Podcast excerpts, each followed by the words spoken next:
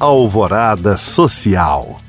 Ainda dá tempo de aproveitar a programação especial em homenagem ao Mês da Mulher promovida pela Prefeitura de Belo Horizonte. Uma das atividades é o Espaço Livre para as Artes, Sarau Mulher Brasileira, que ocorre até esta sexta-feira, dia 31, no Centro Cultural Salgado Filho, na região oeste.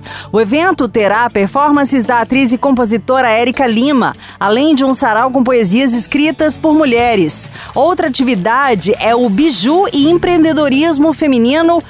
que visa ensinar a arte de confecção e comercialização de bijuterias, indicada a maiores de 14 anos. A iniciativa aborda o processo criativo e as técnicas de montagem e acabamento. A oficina ocorre nesta quarta-feira, dia 29, das 5 da tarde às 7 da noite, no Centro Cultural Vila Marsola, na região Centro-Sul. A inscrição gratuita deve ser feita no próprio local que fica na rua Mangabeira da Serra, número 320, bairro Serra. Para mais informações, acesse portalbelohorizonte.com.br.